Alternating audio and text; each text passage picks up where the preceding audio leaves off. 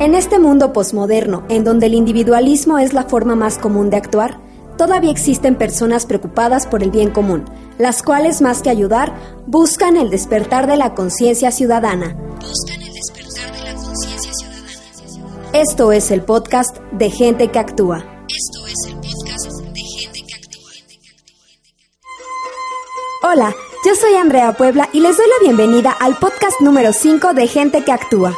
En esta ocasión hablaremos un poco sobre las mujeres que forman parte de etnias, ya que hoy, 5 de septiembre, se conmemora el Día Internacional de la Mujer Indígena. La conmemoración de este día fue instituido en el segundo encuentro de organizaciones y movimientos de América en Tihuanacú, Bolivia, en honor a Bartolina Sisa. Sisa fue una mujer indígena boliviana que se opuso a la dominación y la opresión de los españoles durante la conquista y por esa razón fue asesinada brutalmente por las fuerzas españolas el 5 de octubre de 1782 en La Paz, Bolivia.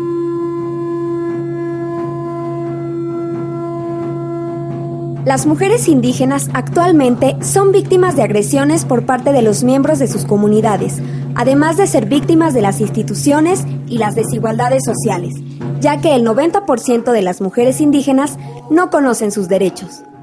Conozcamos más datos sobre las mujeres indígenas en la cápsula Gente que Actúa. Despertando conciencia. Cápsula Gente que Actúa.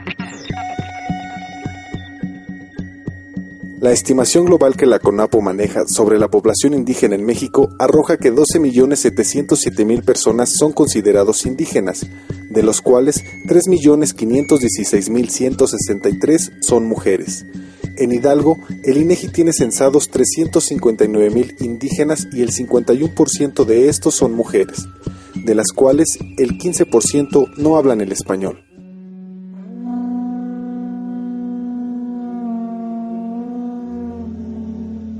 En los últimos años, en nuestro país, se ha insertado el término interculturalidad, que hace referencia a la relación que se lleva a cabo entre culturas distintas.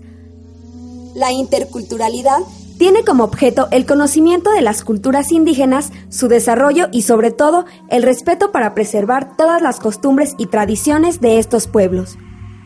El primer trabajo sobre comunicación intercultural en nuestro país se realizó con la impartición del primer taller de cine indígena en San Mateo del Mar, en Oaxaca, en el año de 1985.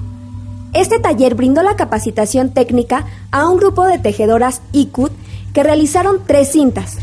Sin embargo, este proyecto fue censurado y actualmente solo se han difundido el documental La vida de una familia ICUT, dirigido por la partera de la comunidad y tejedora Teófila Palafox, al igual que el documental de Luis Lupón, Tejiendo Mar y Viento, que muestra cómo fue el proceso de realización de los documentales de estas indígenas oaxaqueñas.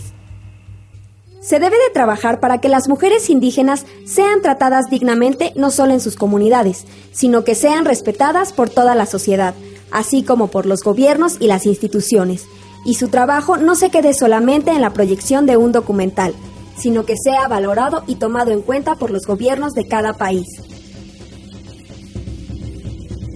Muchas gracias por habernos escuchado. Sigan en contacto con nosotros a través del correo electrónico gentequeactúa.gmail.com, así como nuestra página en Facebook, diagonal Gente que Actúa, y en el Twitter, arroba Gente que Actúa. No olvides escuchar y descargar el siguiente número el próximo miércoles, porque el miércoles es día de podcast. Comparte, difunde y sé gente que actúa. Esto fue el podcast de Gente que actúa, por el despertar de la conciencia ciudadana.